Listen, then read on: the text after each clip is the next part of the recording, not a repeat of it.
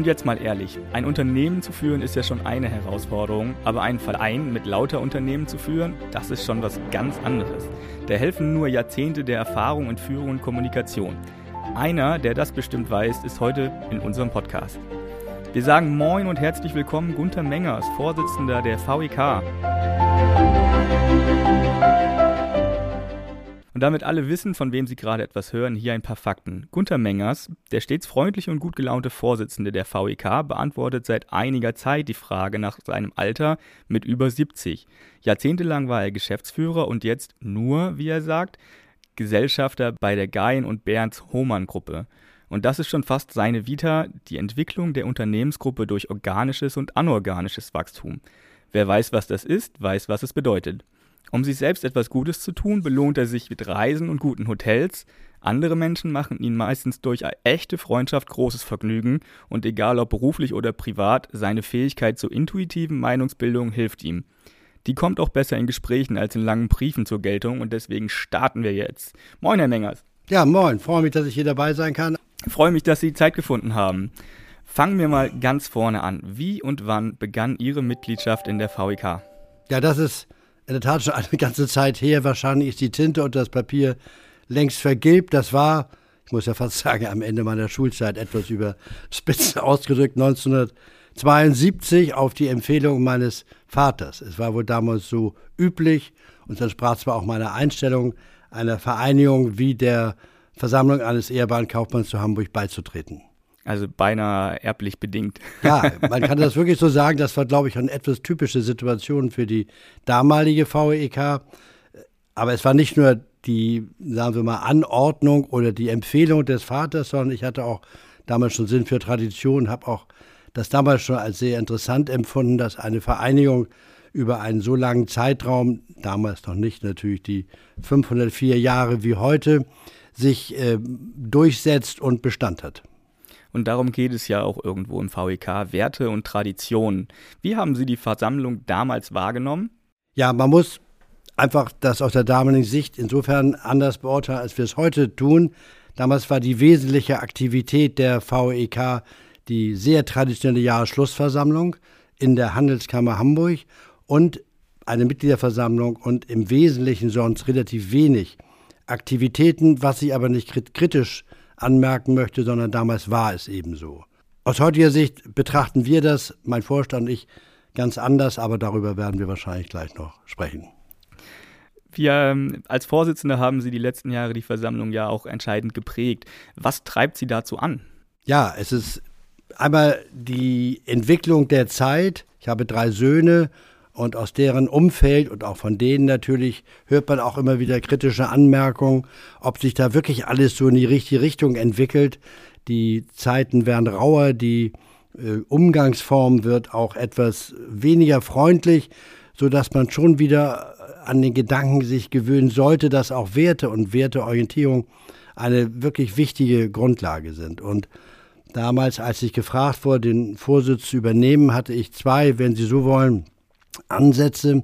Einerseits das, was ich schon sagte, der Wunsch auch da aktiv mitwirken zu können, um auch Traditionen, und das meine ich nicht altmodisch, sondern einfach Werte äh, wieder in den Vordergrund stellen zu können. Aber auch zu dem Zeitpunkt wurden wir, die VEK, ähm, zwei, äh, 500 Jahre alt. Und das war bei 2017, dem ersten Jahr meiner Tätigkeit, eine interessante Herausforderung.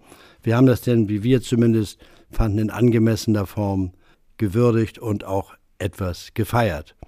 Darüber hinaus gab es zu dem Zeitpunkt beginnend äh, Schwierigkeiten aus unserer Sicht zumindest in der Umgangsform mit der Handelskammer, den damaligen ehrenamtlichen äh, Personen, die dort das Präsidium stellten und die in unterschiedlicher Form völlig neue Ideen einbringen wollten, die nicht unseren Vorstellungen mhm. und auch den Vorstellungen vieler anderer, die uns nahestanden, entsprachen. Das war für uns also wirklich eine Möglichkeit, uns auch darzustellen.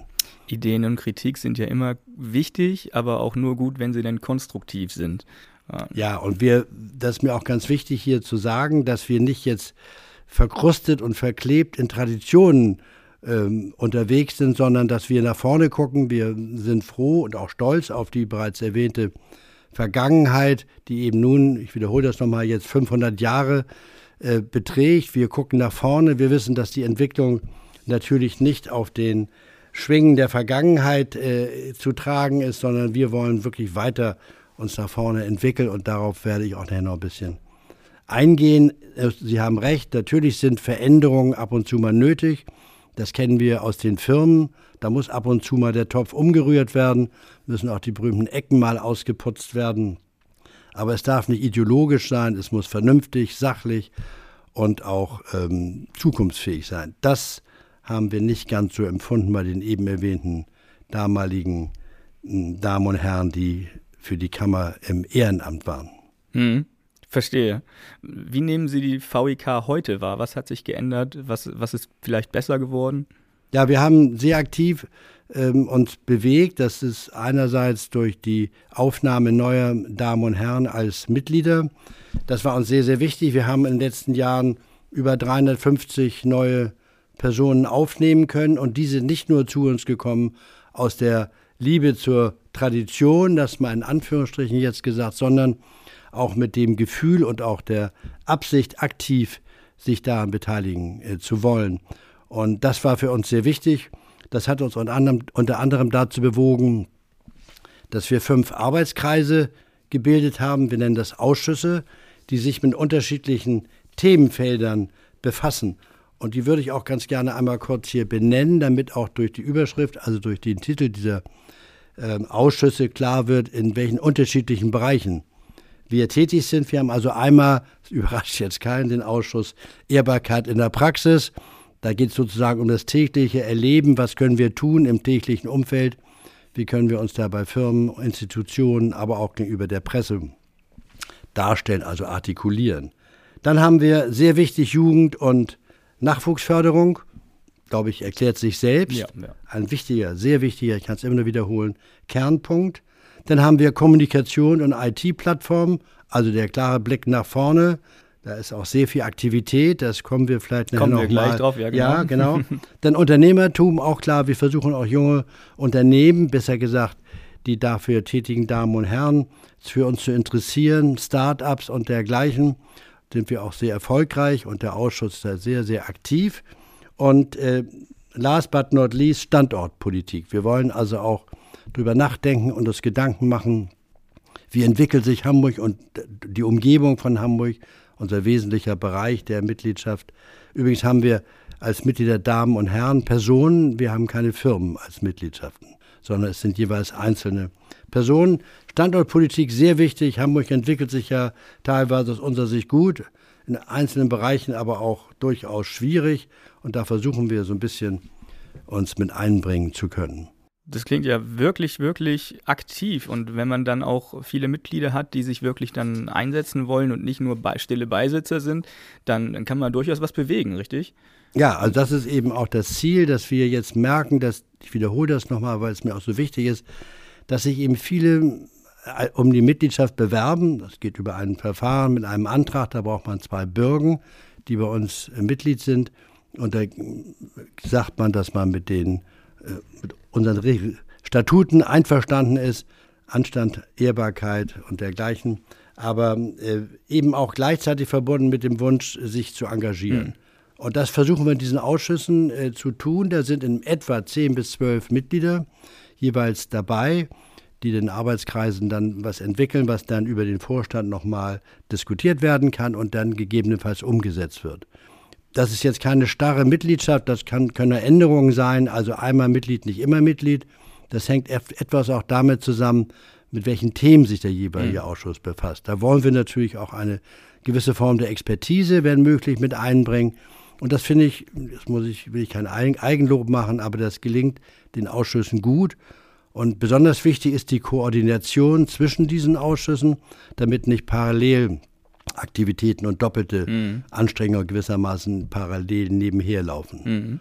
Und das koordinieren wir dann so gut als möglich. Ja, Kommunikation ist bei Ihnen auch eine wichtige Sache.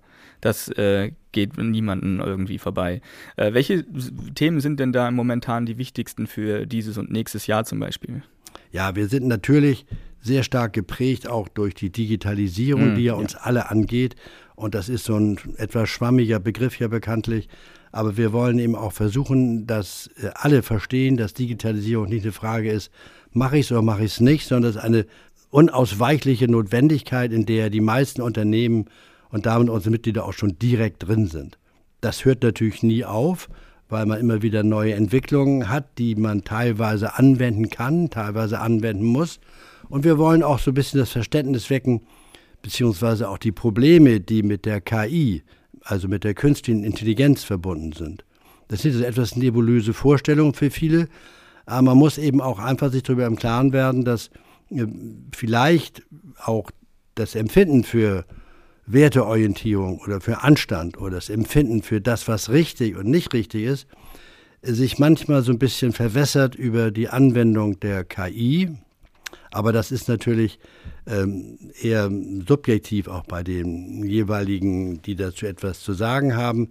Letztendlich wird ja auch die KI, also werden ja auch die äh, ganzen Dinge von Menschen gemacht. Also hängt da auch eine gewisse Form des Anstandes mit zusammen. Man kann sich da nicht auf die KI einfach verlassen und sagen, meine Maschine hat ja gesagt, ich soll das so machen, obwohl ich eigentlich das Empfinden habe, dass das hier nicht ganz richtig ist. Das stimmt. Digitalisierung ein spannendes Thema wie Sie schon sagten, es ist eigentlich ein Do or Die. Man kann es früher oder später machen, aber umso länger man sich Zeit lässt, desto mehr Vorsprung kriegen andere dadurch. Und umso aktueller man dran ist, desto mehr Nutzen kann man daraus ziehen. Ähm, wie Sie auch schon angemerkt haben, glaube ich nämlich auch, dass an Zeiten des digitalen Zeitalters ähm, auch online Werte vertreten bleiben sollten. Ehrlichkeit, Zuverlässigkeit.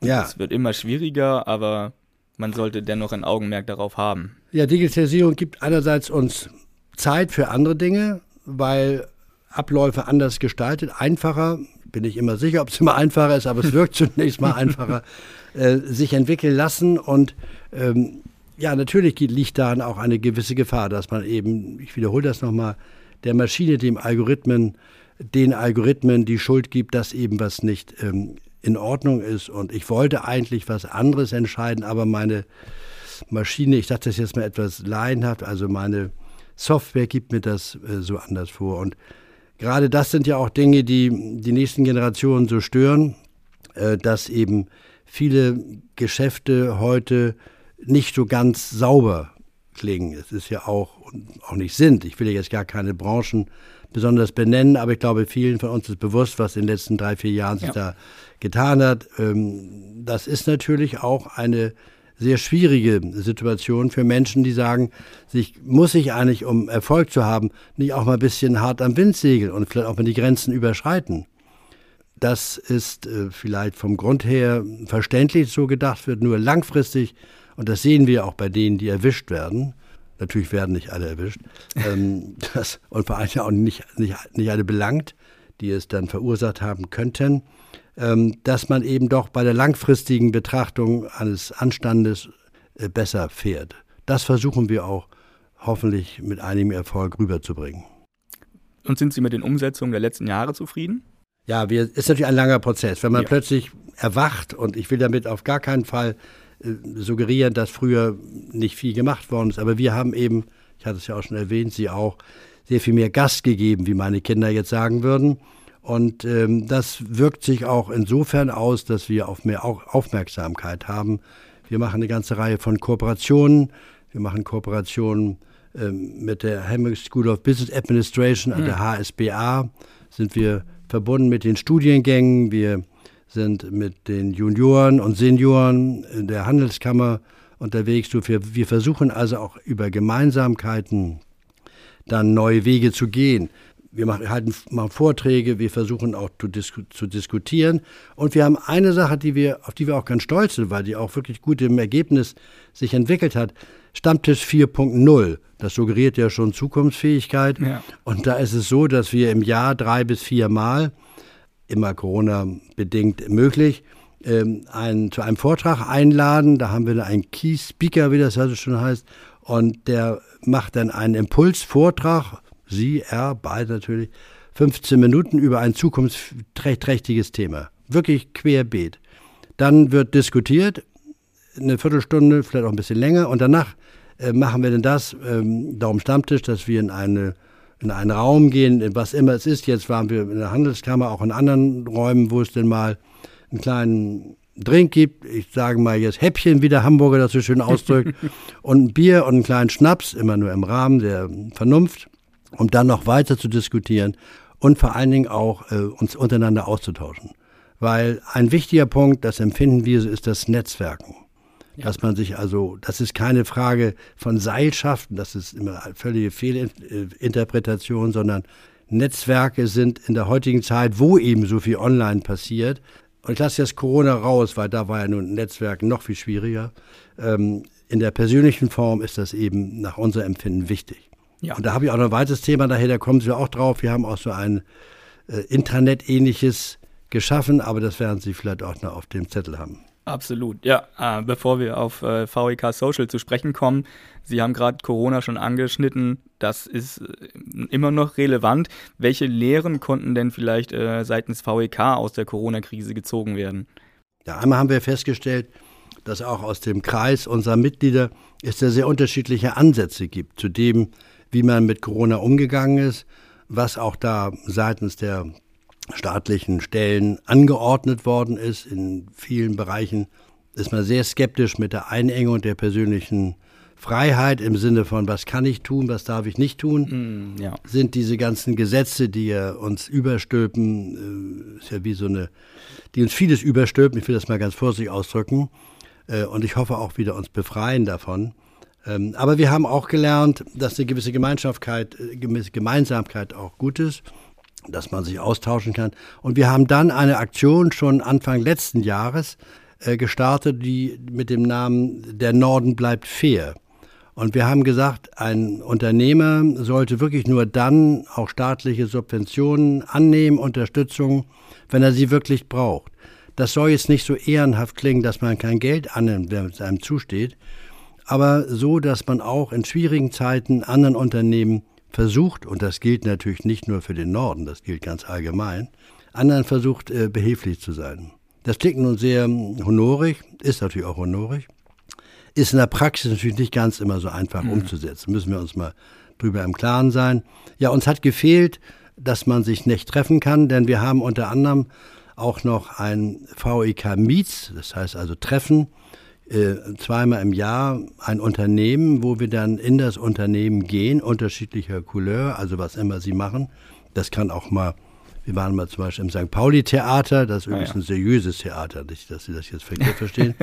Ganz traditionell auch. Wir sind bei Unternehmen, wo wir dann eine Unternehmensführung äh, bekommen und da wird uns erklärt, wie eine Firma läuft. Wir waren bei Google als Beispiel mal vor einiger Zeit, um auch nach vorne zu gucken in der Bezogenheit auf Technik, äh, wo das Unternehmen uns denn äh, darstellt, wo liegen die Schwerpunkte, wo liegen die Probleme, wo liegt äh, auch vielleicht äh, die Herausforderung und wo wir auch immer wieder dann, soweit möglich, auf uns aufmerksam machen, ähm, nicht mit dem erhobenen Zeigefinger, sondern einfach mit, der, mit dem Hinweis, pass mal auf, also denkt immer alle dran, ähm, dass eine gewisse Zuverlässigkeit, ein Anstand und ich will nicht diese äh, Werteorientierung zu strapazieren, aber die Ehrbarkeit im Rahmen dessen, was eben zu machen ist, sehr wichtig ist.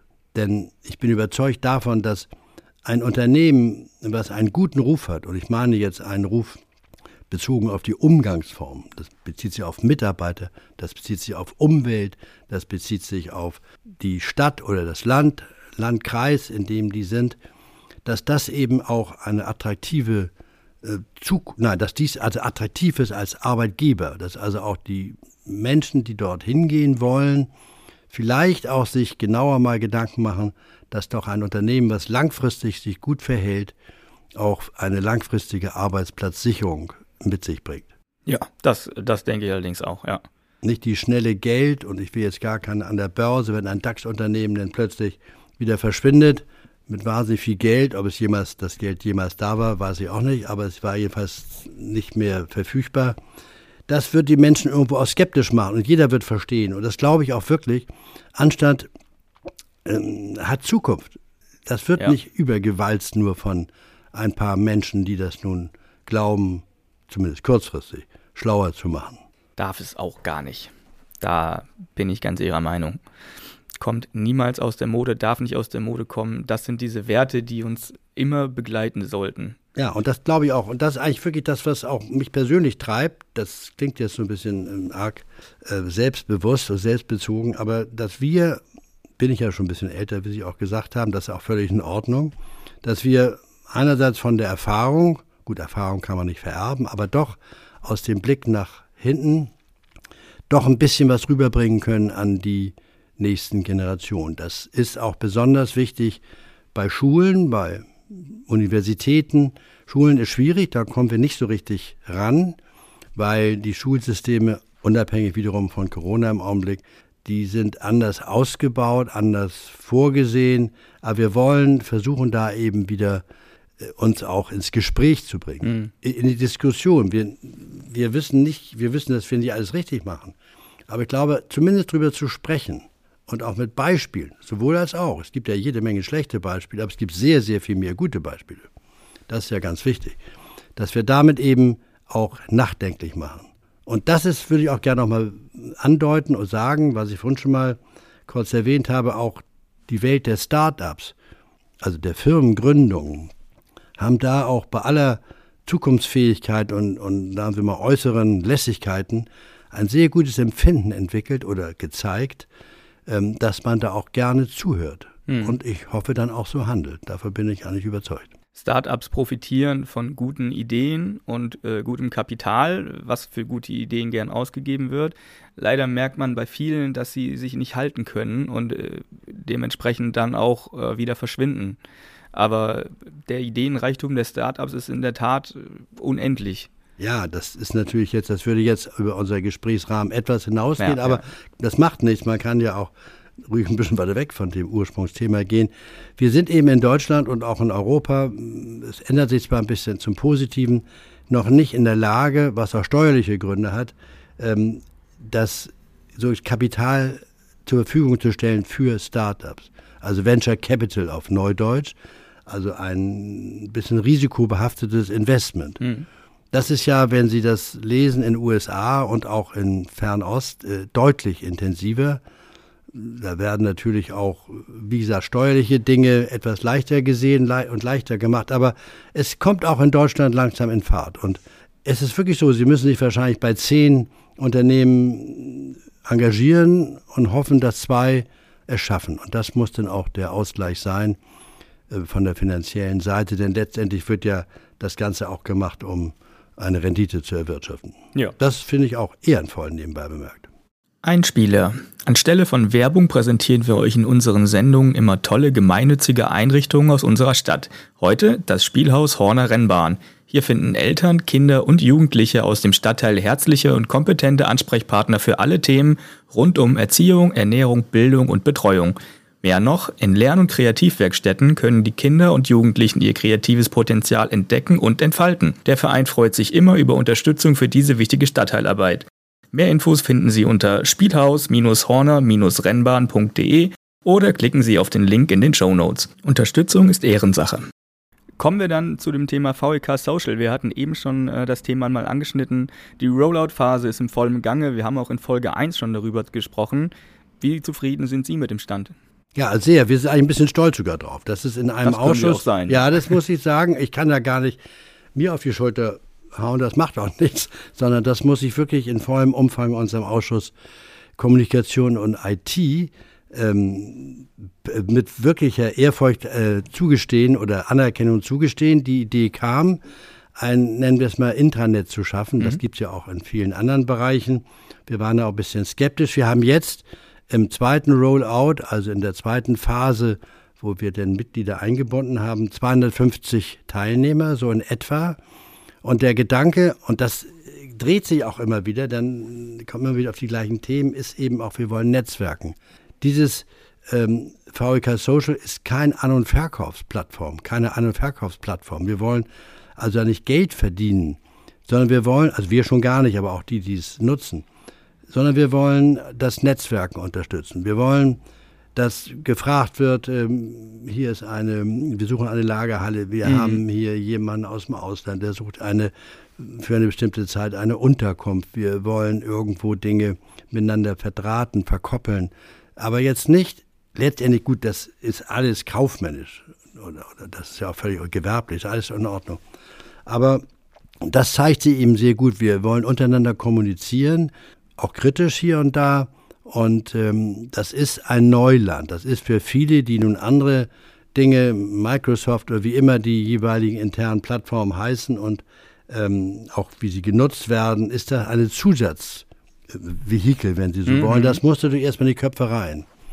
Und das machen wir oder bisher zwei, drei unserer Damen und Herren mit einem enormen, äh, enormen Engagement, einem enormen Engagement. Und das kann ich, um mich zu wiederholen, wirklich nur loben. Aber ich bin überzeugt, dass das langfristig, mittelfristig eine interessante Form ist zu sehen, die VEK lebt.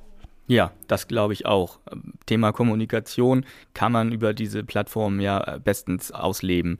Also wir nutzen das ja intern auch und das ist einfach Wahnsinn, äh, ob es jetzt kleine Sachen sind, die man ankündigt oder auch große äh, Ankündigungen hat. Äh, alle Themen sind da irgendwo aufgehoben. Ähm, Kommunikation ist da auf jeden Fall hundertprozentig. Wie kam es denn zu dieser Idee, um da nochmal aufzugreifen? Ja, es ist so, dass wir eben in den letzten vier, fünf Jahren uns sehr weiterentwickelt haben. Das will ich jetzt gar nicht immer so toll sagen, aber es ist so. Und wir haben uns überlegt, dann wo können wir noch äh, mehr Nutzen haben? Denn jemand, der bei uns Mitglied wird, das ist zwar nur mit einem Beitrag von 200 Euro im Jahr verbunden, das ist ja überschaubar. Ähm, aber es ist ein paar Veranstaltungen, die wir machen, mittlerweile eine ganze Menge aber habe ich ja erwähnt. Äh, dennoch äh, fragt sich jemand, ja, warum soll ich denn Mitglied werden? Wenn ich in, einem Ausschuss vielleicht nicht arbeiten kann, mitarbeiten kann, auch weil ich wenig Zeit habe, wo ist ein Nutzen? Und dann kam eben diese, wie ich finde, glorreiche Idee, die kam nicht von mir. Deswegen kann ich sie so loben, die Idee. aber wir haben uns noch nicht dagegen gestemmt als Vorstandsmitglieder. Dann kam eben der Gedanke, es so zu machen, wie wir es gerade eben besprochen haben. Hm.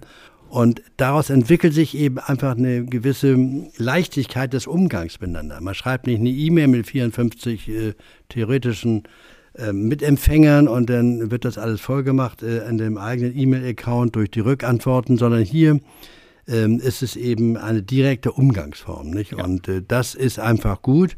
Und wir müssen mal gucken, wie es angenommen wird. Wir müssen mal sehen, wie es sich entwickelt. Und wir glauben eben, dass wir damit auch den, sagen wir mal, den Zahn der Zeit, der Zahn der Zeit, glaube ich, negativ, aber den Puls der Zeit erwischt haben, dass das eben doch die Zukunft ist, wenn sie über ihre äh, äh, wie es heißt, also entweder iPhone oder was immer, keine Werbung ja, ja. machen, aber diese Dinge auch unterwegs ständig äh, zumindest dabei sein können, wenn, wenn sie das möchten.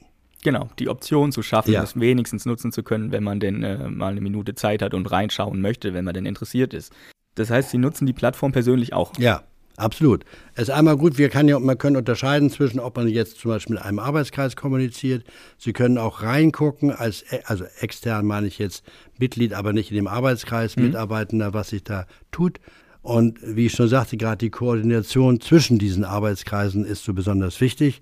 Daran arbeiten wir auch noch sehr intensiv, um da eben wirklich auch die bestmöglichsten Ideen zu filtern und zu koordinieren, immer wieder koordinieren. Mhm. Und das geht mhm. über so eine Plattform eben sehr gut. Ja, das denke ich auch. Was sind die wichtigsten Inhalte des VIK zurzeit? Ja, ist eigentlich ein bisschen langweilig, was ich jetzt wahrscheinlich wieder sage, aber Och. es ist so, dass wir eben wirklich der Meinung sind, man muss, nochmal, wir bilden uns auch nicht zu viel ein, dass wir so wichtig sind. Das tun wir gar nicht, sondern wir meinen aber doch, dass äh, gewisse Dinge immer mal wieder in Erinnerung gebracht werden müssen. Und das ist das, was ich glaube ich schon ein paar Mal jetzt auch erwähnt habe, dass eben Anstand und eine gewisse Zuverlässigkeit. Wir hatten ja früher diesen Begriff des, des Handschlages. Das ist ja nur symbolisch gemeint. Das ist ja heute weniger denn je angebracht.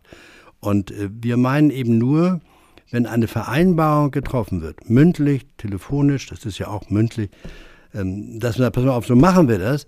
Da wurden auch früher schon Verträge danach entwickelt. Ja. Das ist ja klar. Es sei denn ganz früher, wenn man, weiß ich, was verkaufte, einen Sack Zucker, da ging das vielleicht per Handschlag. Aber so ist es ja nie gewesen, auch in den letzten Jahrhunderten kamen ja immer Verträge. Aber viele fangen eben dann an, nach zwei Tagen, wenn sie merken, oh Gott, war nicht so eine gute Idee, was ich da gemacht habe, zu sagen, oh, das habe ich verkehrt verstanden, nicht diese Absprache. Das können wir nicht verhindern, aber wir wollen versuchen, einfach deutlich zu machen, dass das eben nicht in Ordnung ist. Und was wir auch ganz gut finden, und das geht auch sicherlich anderen so, die in Clubs sind, in Vereinigungen sind, wenn man weiß, derjenige ist Mitglied. Rothaare ist ein ganz gutes Beispiel. Da weiß man auch, wenn man mit einem Rotarier, und jetzt sind wir bei einem, der bei der VEK Mitglied ist, eine Dame und ein Herr, dann kann man, weil man weiß, dass die Mitglied sind, vielleicht mit einem Hauch mehr Hoffnung an einen Abschluss gehen, dass da vielleicht ein paar Kriterien doch im Vordergrund stehen, die manch einer ein bisschen vergraben hat. Und man weiß auch, dass man, oder geht davon aus, dass man jemanden ansprechen kann. Also ich glaube, ein, wenn ich mich irgendwo melde, ich bin auch Mitglied bei der VEK, ich habe mal eine Frage, dann werde ich zumindest gehört. Ob das nachher zu einem positiven Ergebnis führt, für beide oder auch nur für einen, das ist natürlich vage. Und, und was mir eben auch so wichtig ist, es darf einfach nicht der Eindruck entstehen, dass die, die sehr erfolgreich sind und dass die, die vermeintlich Erfolg haben, auch auf finanzieller Ebene ja insbesondere wird der ja meist gemessen, dass das nur geht, wenn man nicht anständig ist. Das ist eine ganz gefährliche Sache. Ja. Und da kann ich mich nur dagegen wehren oder wehre ich mich auch dagegen. Und nicht nur ich, alle anderen auch, die in unserem Bereich mitarbeiten. Nein, man kann auch sehr erfolgreich sein mit Anstand. Und ich glaube, ich habe es ja schon gesagt, in der Langfristigkeit eines Unternehmens oder auch einer Managerkarriere, glaube ich, kann Anstand gar nicht genug dazu beitragen, das auch mittelfristig, langfristig zu stabilisieren. Ja, das denke ich nämlich auch. Ähm, wo wir gerade über Anstand und Zuverlässigkeit sprechen, inwieweit spielt das in der digitalen Welt denn für Sie noch eine Rolle? Ja, ich finde genauso wie vorher. Also ich habe es ja vorhin schon mal angedeutet. Also ich finde nicht, dass wir uns jetzt zurücklegen können und sagen, also wir haben hier die Algorithmen, die sind uns vorgegeben. Die schreibt ja auch jemand, die hm. Algorithmen. Also die Software schreibt ja jemand. Und da kann ich jetzt nicht sagen, also das ist ja so, tut mir auch leid hier, da achte ich gar nicht drauf, was ich selber denke, sondern ich folge stur, stur den Digitalisierungsabläufen. Ja, das kann man so machen, um Dinge zu dokumentieren. Aber ich glaube nicht, dass deswegen habe ich gesagt, anstatt immer Zukunft, auch in der Zeit der Digitalisierung oder der fortschreitenden Digitalisierung, das Menschliche wird natürlich ein bisschen zurückgedrängt, weil vieles geht ja wirklich dann automatisch. Nicht? Und wenn Sie irgendwo einen Antrag stellen und ähm, ist ja eine, für mich ist ja ein Albtraum, das muss ich einfach mal so sagen, da bin ich jetzt ein bisschen altmodisch. Wenn ich also heute ein Personalgespräch oder eine Personalauswahl habe und das geht nur noch nach Papierform. Also ich, ich, ich darf ja schon, ich darf ja schon gar, gar, gar mehr wissen, ist es ein Mann, eine Frau, alles andere will ich jetzt gar nicht weiter ausführen hier, aber ich darf ja eigentlich gar nichts mehr wissen, außer noch die Zeugnings, äh, die Zensuren. Aber zumindest in meinem geschäftlichen Leben war immer eine, ein persönliches Gespräch immer von großer Bedeutung. Das heißt nicht, dass jemand einen jetzt, weil er einen anlächelt und strahlt, äh, in die falsche Richtung treibt. Das meine ich gar nicht. Ich glaube einfach, dass die, die Person, der Mensch, die Ausstrahlung das hat nichts mit, mit Frisur oder, oder, oder sonstigen äußeren Nuancen zu tun. Das ist eine gewisse Bedeutung. Und nicht jemand, der nur, nur Einzelne geschrieben hat, ist zwingend genau der Richtige für mhm. einen wichtigen Job. Da muss auch Empathie dabei sein. Da muss einfach auch ein bisschen Ausstrahlend dabei sein. Und deswegen glaube ich, das hat jetzt nichts mit dem Ehrbarkeiten zu tun direkt. Deswegen glaube ich oder bin ängstlich und hoffe, dass es nicht nur alles über die Digitalisierung geht und dann kommt auch ein Stück Papier raus und dann weiß ich, jetzt habe ich Herrn den und den Frau so und so eingestellt. So, das ist jetzt etwas weg vom Thema. Aber was ich meine, ist, dass auch eben ähm, eine gewisse Werteorientierung hängt ja letztendlich mit Menschen zusammen. Zwei Computer ist das völlig wurscht. Die machen das, was man ihnen gibt, eingibt, das machen die, völlig egal. Aber Menschen, finde ich, müssen immer noch mal, auch junge Menschen, müssen noch mal angesprochen werden ein, ein Auszubildender, der muss ja mal seinen, seinen Vorgesetzten sehen, da muss ja mal irgendjemand äh, mal ins Auge gucken können im Sinne von, und das war natürlich in den letzten Monaten, Jahren, äh, fast Jahren, ganz fürchterlich schwierig. Sie ja. wissen selbst, ein neuer Mitarbeiter, ein neuer Mitarbeiter kommt in ein Unternehmen und, und bleibt gleich zu Hause sozusagen, da wo es eben so vorgesehen ist. Die sieht ihre Mitarbeiterin und Mit Kolleginnen und Kollegen ja. gar nicht. Die kriegt gar keinen Spirit mit. Die weiß gar nicht so genau, wie es läuft. So, jetzt bin ich in der, falschen, ganz, auf der falschen Piste. Ganz, nein, ein ganz wichtiger Faktor, äh, denn dieser, dieser Persönlichkeitsfaktor, der spielt gerade im Unternehmen, in Teams auch eine riesige Rolle. Man merkt es in ganz verschiedenen Details, ob das jetzt die Motivation ist oder äh, man redet ja immer über Teambuilding, aber wie wichtig Teambuilding eigentlich auch für, für so eine Unternehmenskultur ist, das wird oft vernachlässigt. Extrem wichtig. Ja. Und das, weil Sie am Anfang sagten, also ich war wirklich immer das, aber wie gesagt, die Generation von gestern war immer also ein sehr großer Verfechter einer persönlichen, alles persönlichen Austausch. Das soll nicht in, ich sag's mal auf Hamburg, nicht in Gesappel ausarten. Das ist nicht. Es soll immer sachlich und vernünftig sein, völlig klar. Aber ich glaube eben, in einer Runde äh, ist mehr zu erzielen, einem persönlichen Gespräch, als wenn man das alles online oder es ging ja nicht anders. Werteorientierung ist ja auch ein wichtiges Schlagwort in der öffentlichen Debatte. Dabei man, man, kriegt immer mal wieder das Gefühl, dass es dabei nur um Marketing geht, dass man diese Worte einbringt, um sich irgendwie digital darzustellen oder sich irgendwie wie schicker zu machen, als man ist. Viele CEOs sind ja mit einem werteorientierten und nachhaltigen Programm äh, unterwegs und werden dafür gefeiert und sind dann nach, nach einem Jahr schon aufgrund von geringen Renditen oder sonst was dann wieder entlassen worden. Ähm, wie hat eine an Werten orientierte Führung und Unternehmung dann noch eine Daseinsberechtigung? Ja, ich finde, wir waren ja eben schon mal kurz bei dem Thema, aber ja. dennoch, das kann man gar nicht häufig genug ähm, nochmal sich vor Augen führen. Also ja, heute ist ja der Begriff der Werteorientierung verrutscht ja im Augenblick so ein bisschen. Nicht ganz grundsätzlich, aber heute wird ja über Umwelt gesprochen und heute wird ja darüber gesprochen, dass man möglichst gendermäßig umgeht. Da machen die Menschen machen sich auch nicht mehr Gedanken, oder einige, wenige nebenbei mal, äh, steuern ja uns alle in eine Richtung, wo wir schon gar nicht mehr von Mann und Frau und sowas reden mögen, mhm. alleine und grün, gelb, weiß. Das will ich auch gar nicht diskutieren. Das sind so Entwicklungen, die sicherlich auch ihre Berechtigung teilweise haben. Aber äh, und die Umwelt ist ein ganz großer Faktor. Ich glaube, wer heute nicht umweltbewusst sich darstellt und auch handelt, der hat schon eine gewisse Wertereduzierung aus Sicht vieler von außen. Aber ich glaube, und das habe ich vorhin schon mal gesagt, dass der Trugschuss, dass ein Manager, wenn er keinen Erfolg hat, den deswegen nicht hat, weil er werteorientiert arbeitet, das wäre ja grauenvoll. Ja, ja, da kann, das wäre fürchterlich und das ist auch nicht so. Sondern ich glaube, und das wiederhole ich gerne nochmal, dass jemand, der werteorientiert arbeitet, das ist ja kein Idiot, das ist ja nicht jemand, der die Realität nicht erkennt. Wir sind ja auch nicht irgendwelche Traumtänzer die mit dem erhobenen Zeigefinger rumrennen und sagen, das dürft ihr nicht. Und man muss eben auch wissen, dass unterschiedliche Kulturkreise ganz unterschiedliche Werteverständnisse haben. Und ein Manager, der ein Unternehmen heute führt, was in Asien und in den USA und Südamerika und wer weiß wo überall unterwegs ist, der muss schon einen sehr flexiblen Kopf haben.